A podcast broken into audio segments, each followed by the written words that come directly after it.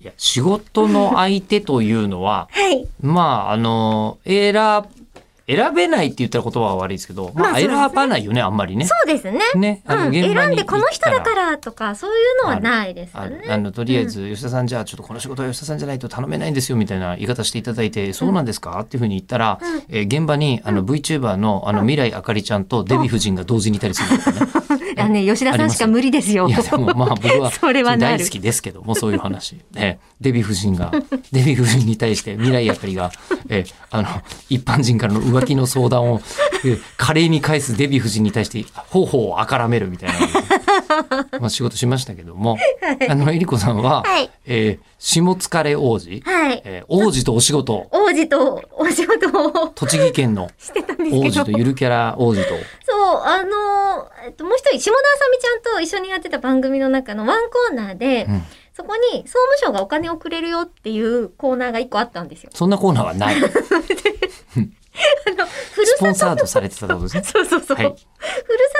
と納税を、うんあの、こう広めていくために、各都道府県の、この特産品みたいなのをおすすめしていくっていうやつがあったんですけど、なぜかそれを、まあそれは総務省がおすすめしてますとは言わないじゃないですか。うんえっと、下疲れ王子がおすすめしてくれる各地域の都道府県のふるさと納税を、 待って待って待って待って。なんかね、二重三重にわかんない下の。疲れ王子はまず栃木のゆるキャラでしょうんしかも非公式なの。非公式なのに、総務省がお金を出して、ふるさと納税の、まあまあ、あの、認知を広めようと 広。めようって言って、それ自体はね、ありがたいよ全ね。然問題ないですけど。だけどさ、栃木のさ、非公式のさ、下疲れ王子がさ、愛媛の美味しいみかんとか言ってくるんだよ。 意味わかんなくないまあ全然ね、栃木県出身で愛媛のみかんが大好きな方がいても、 いてもいいんだよそれは全然おかしくはないんもでうすさ、け立どて。付けがさ、うんじゃあ、正直下疲れ王子いらないじゃん。だなんてことを言うんだ。って いらなないんじゃん。てことを言うん ですか。ええ下疲れ王子の身にもなってほしいと思うんですけど。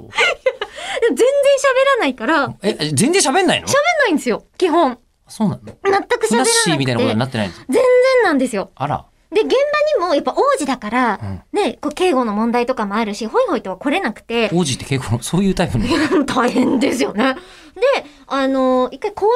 に、